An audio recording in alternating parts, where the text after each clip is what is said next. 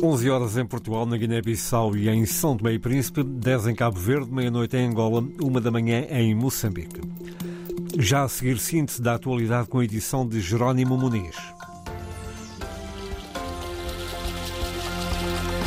Boa noite. O ministro dos Negócios Estrangeiros de Portugal confirma que falou informalmente sobre a situação de cabo delegado na reunião de hoje em Bruxelas. João Gomes Cravinho reforça que Portugal já propôs uma renovação ao mandato da formação da União Europeia às Forças Armadas de Moçambique, uma vez que a missão internacional de terrorismo já deixou o território. Gomes Cravinho espera que, em breve, seja tomada uma decisão. Está dentro das minhas preocupações, naturalmente, e tenho falado muito, seja semana passada em Addis Abeba, seja também a nível dos trabalhos técnicos, não na discussão política hoje, apesar de, enfim, a título mais eh, pessoal, ter falado informalmente com uh, das colegas sobre a matéria.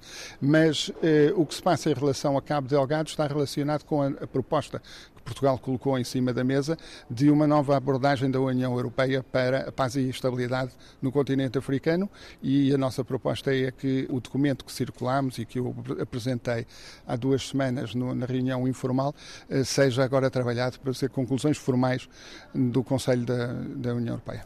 Portugal propõe assim a renovação do mandato da formação da União Europeia às Forças Armadas de Moçambique. O governo angolano e a União Europeia assinam quarta-feira em Luanda, quatro convenções de financiamento viradas para novas áreas de cooperação no valor de 90 milhões de euros.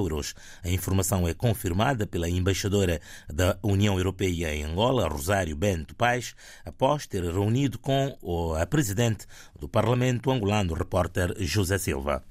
No final do encontro, Rosário Bento Paz revelou aos jornalistas que serão assinadas nesta quarta-feira quatro convenções de financiamento nas áreas da economia azul, economia circular, justiça e boa governação no valor de 90 milhões de euros.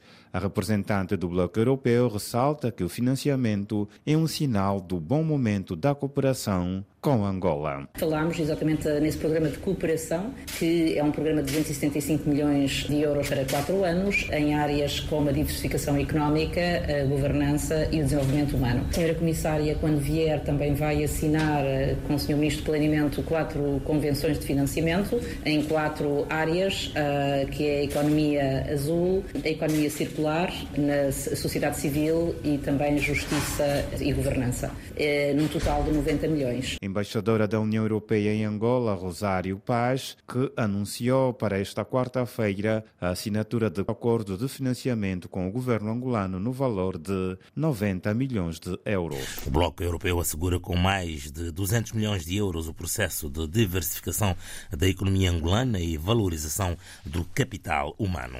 Mais de 40 estrangeiros de nacionalidade camaronesa, na posse de documentos da Guiné-Bissau, estão detidos nas celas da segunda esquadra quadra em Bissau.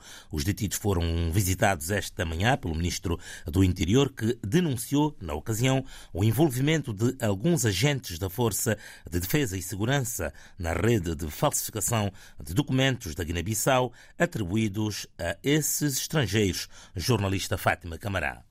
A operação de busca e apreensão teve lugar em São Paulo, um dos bairros periféricos da cidade de Bissau, e que culminou com a detenção de 40 cidadãos da nacionalidade camaronesa que se encontrava na casa de um dos seus conterrâneos que colaborava com alguns agentes da Força de Defesa e Segurança. Na ocasião, o ministro do Interior e da Ordem Pública, Bocha Candé, promete mãos duras contra supostos agentes envolvidos na rede de falsificação de documentos na Guiné-Bissau. Qualquer funcionário que, Qualquer funcionário que faça parte desta rede será punido para saber que não está a agir de boa fé.